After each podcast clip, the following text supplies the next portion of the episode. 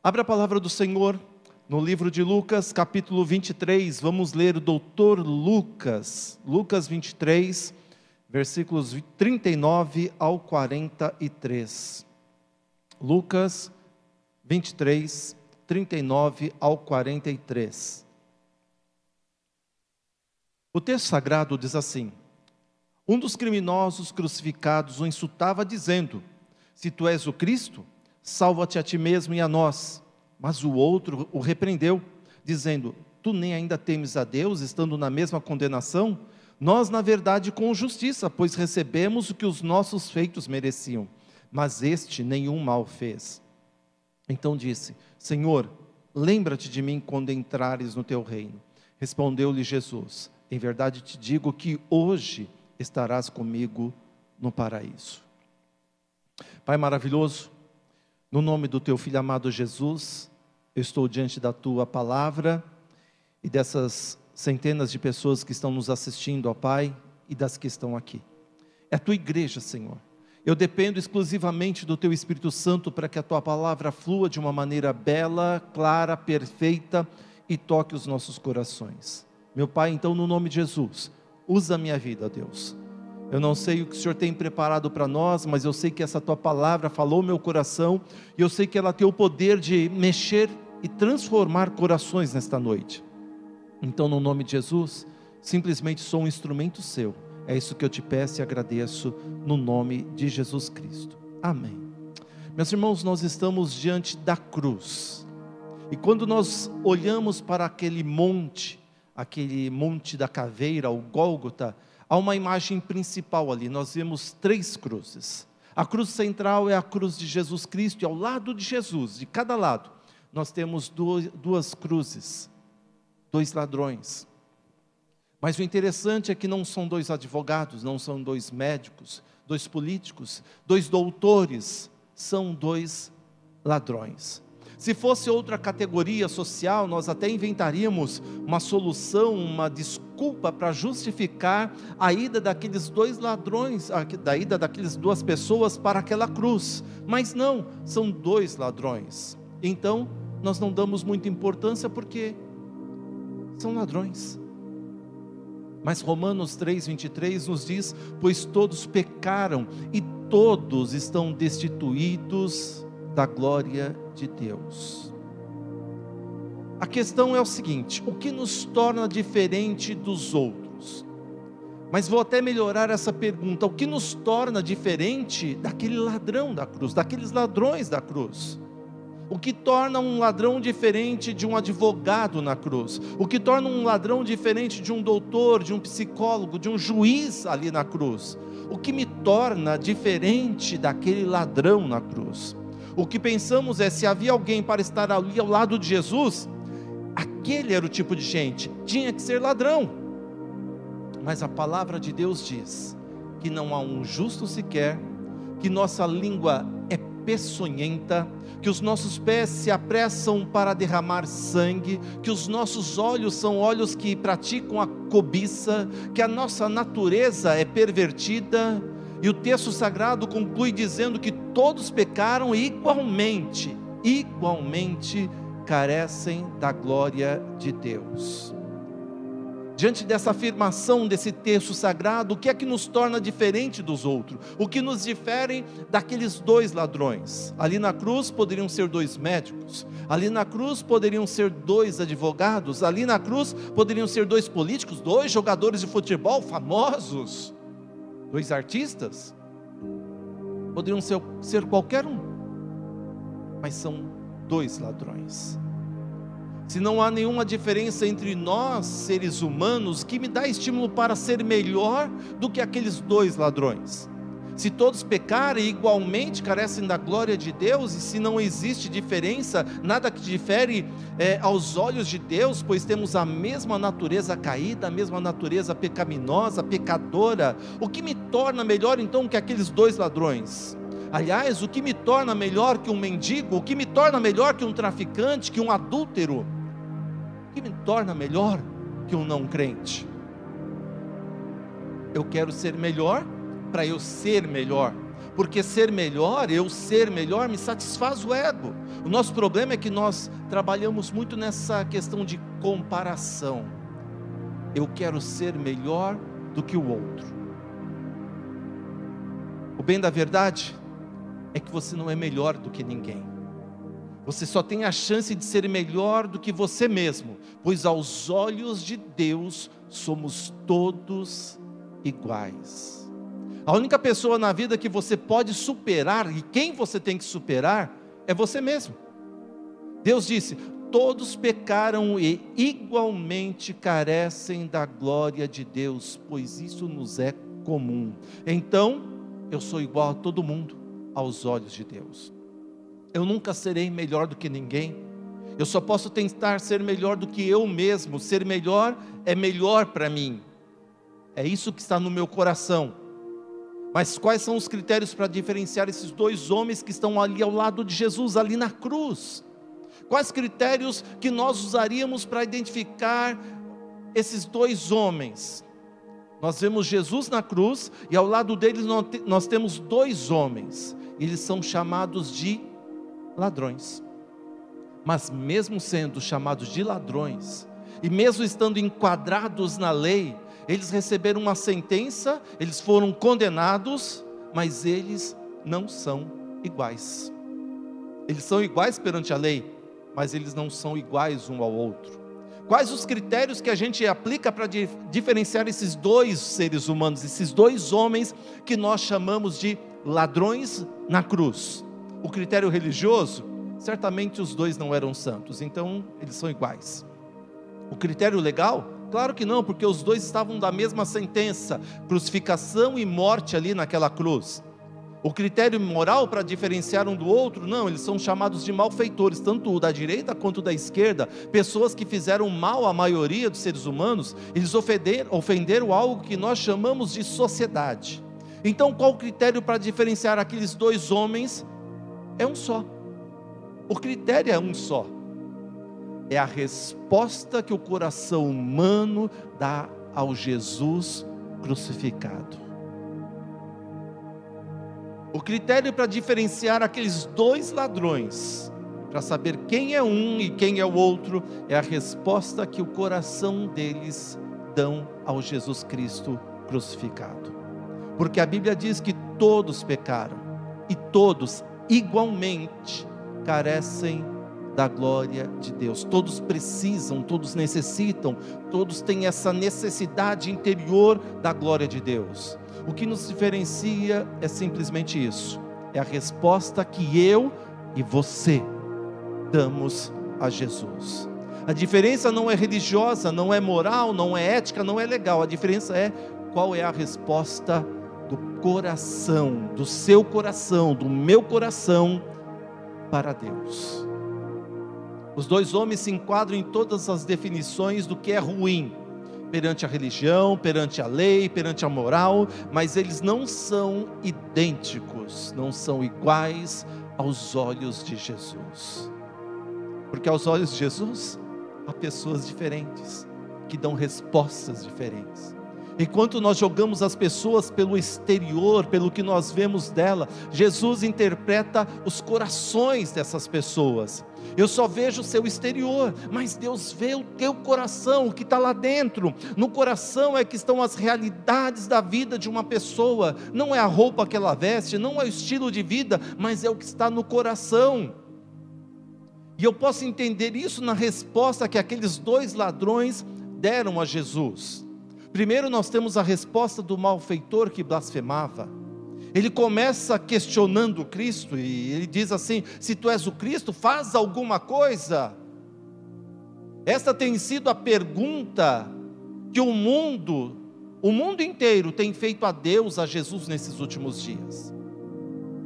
Se tu estás de fato morrendo por seres como dizes, dizem a teu respeito, e o Senhor mesmo já afirmou, faz alguma coisa. Nós estamos nesse período de pandemia e o Senhor não está fazendo nada. É só questionando Deus. Cadê Deus nessa situação? Cadê Deus no meu desemprego? Cadê Deus no meu relacionamento? Cadê o Senhor? Não faz nada, morreu para quê por nós? A segunda que eu, coisa que eu vejo nesse ladrão é que ele tenta manipular a Cristo. Aí ele faz uma, uma chantagem de manipulação com Jesus. Ele diz: faz alguma coisa, desce da cruz e tira a gente daqui também. Está tentando manipular Deus, tentando manipular Jesus. Aí vem logo a provocação: se você diz quem é, realiza alguma coisa compatível com aquilo que o Senhor disse que é. Então ele está fazendo uma tentativa de manipular Jesus. Manipulação. A gente faz esse tipo de oração quase que todos os dias. E aí então ele tenta quebrar a lei pela última vez. Ele está tentando usar Deus para quebrar a lei. E fala para Jesus: arranja, uma linguagem nossa, tá? Arranja uma saída para nós.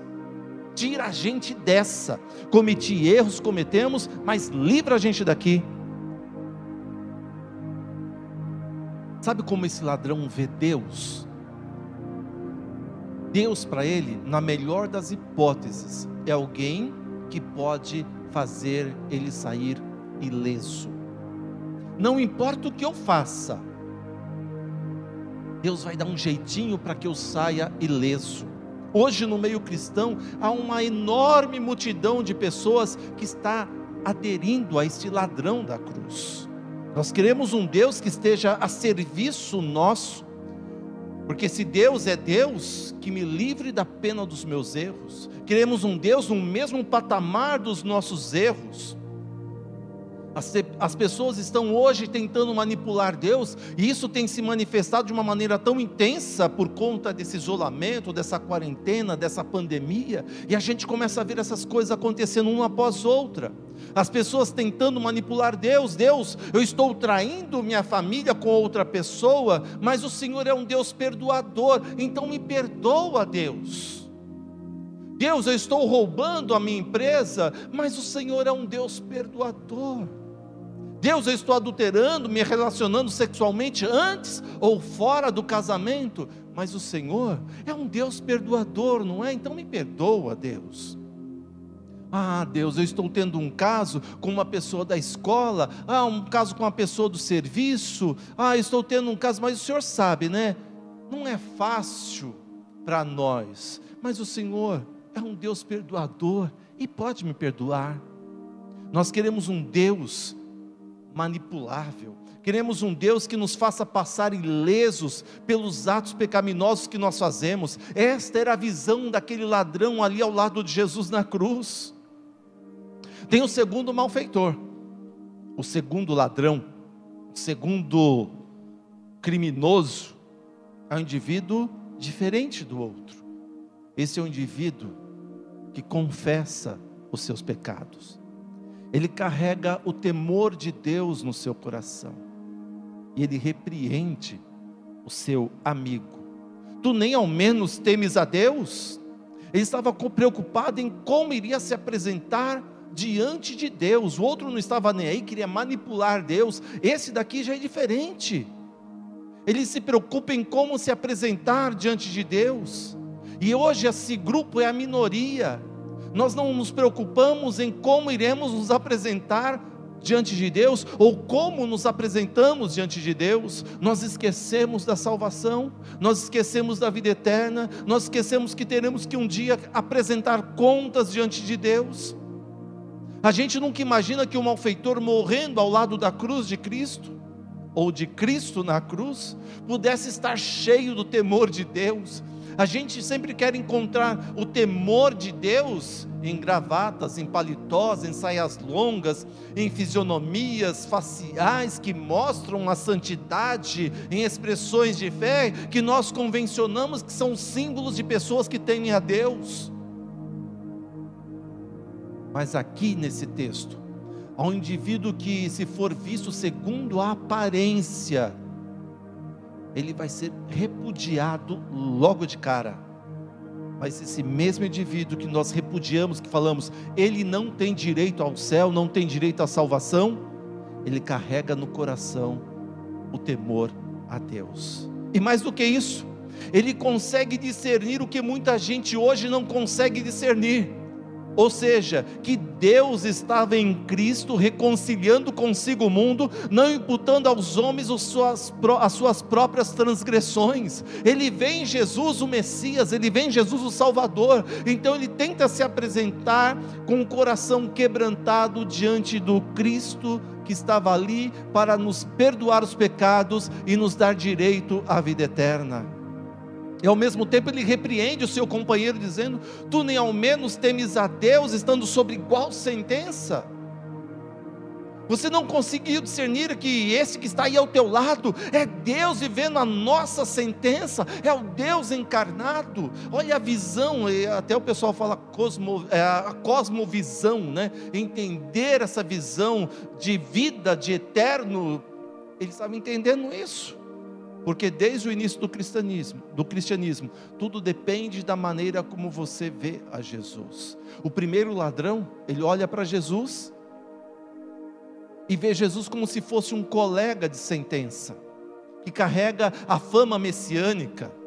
E ele aproveita essa fama de Jesus, que se diz ser um Messias, e ele fala para Jesus: Vê se dá para usar isso daí que você tem para a gente escapar faz um milagrezinho, faz alguma coisa para que a gente saia dessa cruz aqui, a gente continue nossa vida aqui na terra de boa. Já o outro ladrão tem outra visão. Ele vê Deus em Jesus. Ele enxerga a sentença da raça humana sendo carregada por Jesus. Não é apenas um colega de sentença, é Deus levando a nossa sentença, levando a sentença dos homens naquele homem que estava ali pregado na cruz. Ele reconhece o seu erro, e ele diz para o seu amigo: Nós, na verdade, estamos aqui justamente porque estamos pagando os nossos atos, os atos que nós merecemos. Ele está carregando o temor a Deus, o temor de Deus. Ele assume os seus atos. Maior problema que Deus enfrenta hoje, queridos, não é abrir mar. O maior problema que Deus enfrenta hoje em dia não é curar enfermos. O maior problema que Deus enfrenta hoje não é mudar as estações do tempo. O maior problema para Deus hoje, que Deus está enfrentando hoje, não é acabar com essa pandemia num estalar de dedos, num piscar de olhos divino, acabar com o coronavírus. Não, o maior problema que Deus enfrenta hoje é encontrar no ser humano um coração que aceite os seus próprios erros. E aquele segundo ladrão reconheceu o seu erro, mas ele sabia de algo mais. A sentença pelos seus erros aqui na terra não é a sentença na vida, não é a última sentença que ele ia ter porque a sentença que os homens nos dão não é a sentença final, existe a sentença de Deus. E aquele ladrão estava preocupado com isso. Eu posso pecar, mas como me apresentarei diante do justo juiz? Porque eu sou o responsável pelos meus atos. Aquele ladrão sabia eu estou pagando a pena pelos meus atos diante dos homens, mas eu quero estar absolvido diante de Deus. E ele diz para Jesus ali na cruz, poucas horas ainda restando para ele respirar, para ter vida. Ele estava ali, já estava ali condenado pelos homens, mas ele sabia: não posso ser condenado por Deus. E ele diz: Senhor, lembra-te de mim quando entrares no teu reino. E sabe qual foi o resultado, queridos, daquela, daquela frase, daquelas palavras daquele ladrão para Jesus? Sabe qual é o resultado daquilo? É que hoje tem mais um ladrão lá no céu. E eu vou te dizer algo que pode até chocar aquelas, aquelas pessoas santarronas. Vou te falar algo importante. O céu está cheio de ladrões. Naquela tarde, mais um pecador foi para o paraíso, mais um perdido foi achado. O céu é para quem se arrepende de coração.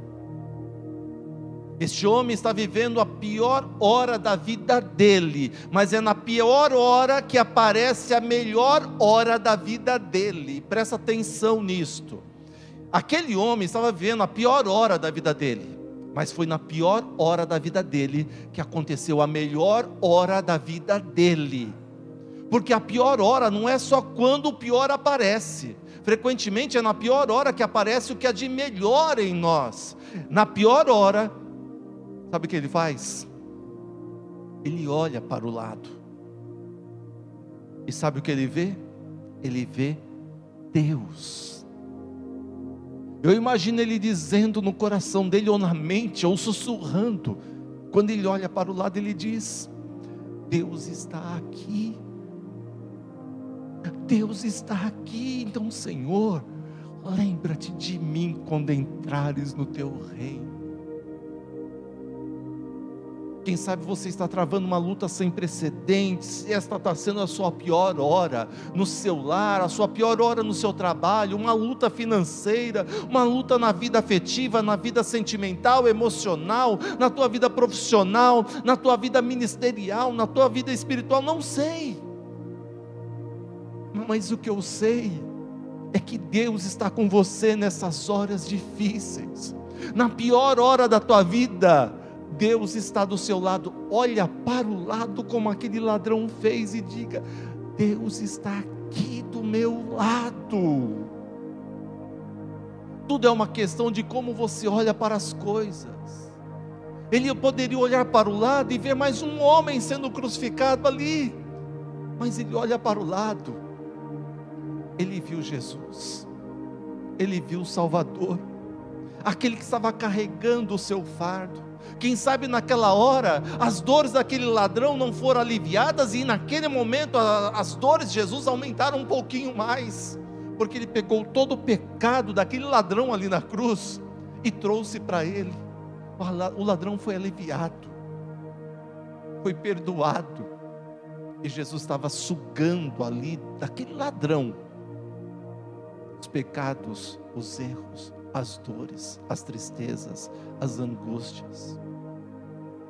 Aquele ladrão viu Jesus e ele diz: Senhor, lembra-te de mim quando entrares no teu reino. O pior cenário se transforma na sala de entrada da melhor visão. Destruído, maltratado, chicoteado, acabado, era o pior cenário. Mas aquele ladrão olha para o lado e tem a melhor visão de toda a sua vida. Tudo isso aconteceu porque ele não fugiu da realidade. Eu tenho que olhar para mim mesmo, eu tenho que assumir os meus erros, as, meus erros, as minhas responsabilidades. Eu não vou barganhar com Deus, eu vou falar a verdade. Ele estava sabendo disso. Eu estou sofrendo por conta dos meus atos, mas eu sei que Ele levou sobre si as minhas, os meus pecados e pelas suas pisaduras eu fui sarado. Sei que nele existe uma salvação que vai além da minha sentença, minha sentença humana. Por isso eu tenho a ousadia de dizer: Senhor, lembra-te de mim quando entrares no teu reino.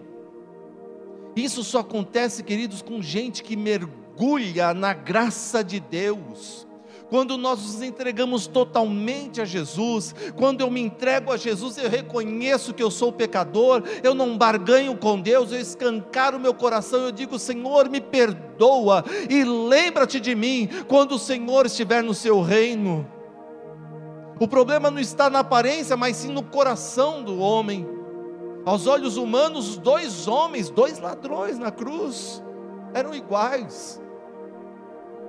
Mas aos olhos de Deus havia uma grande diferença. Deus olha para o coração do homem.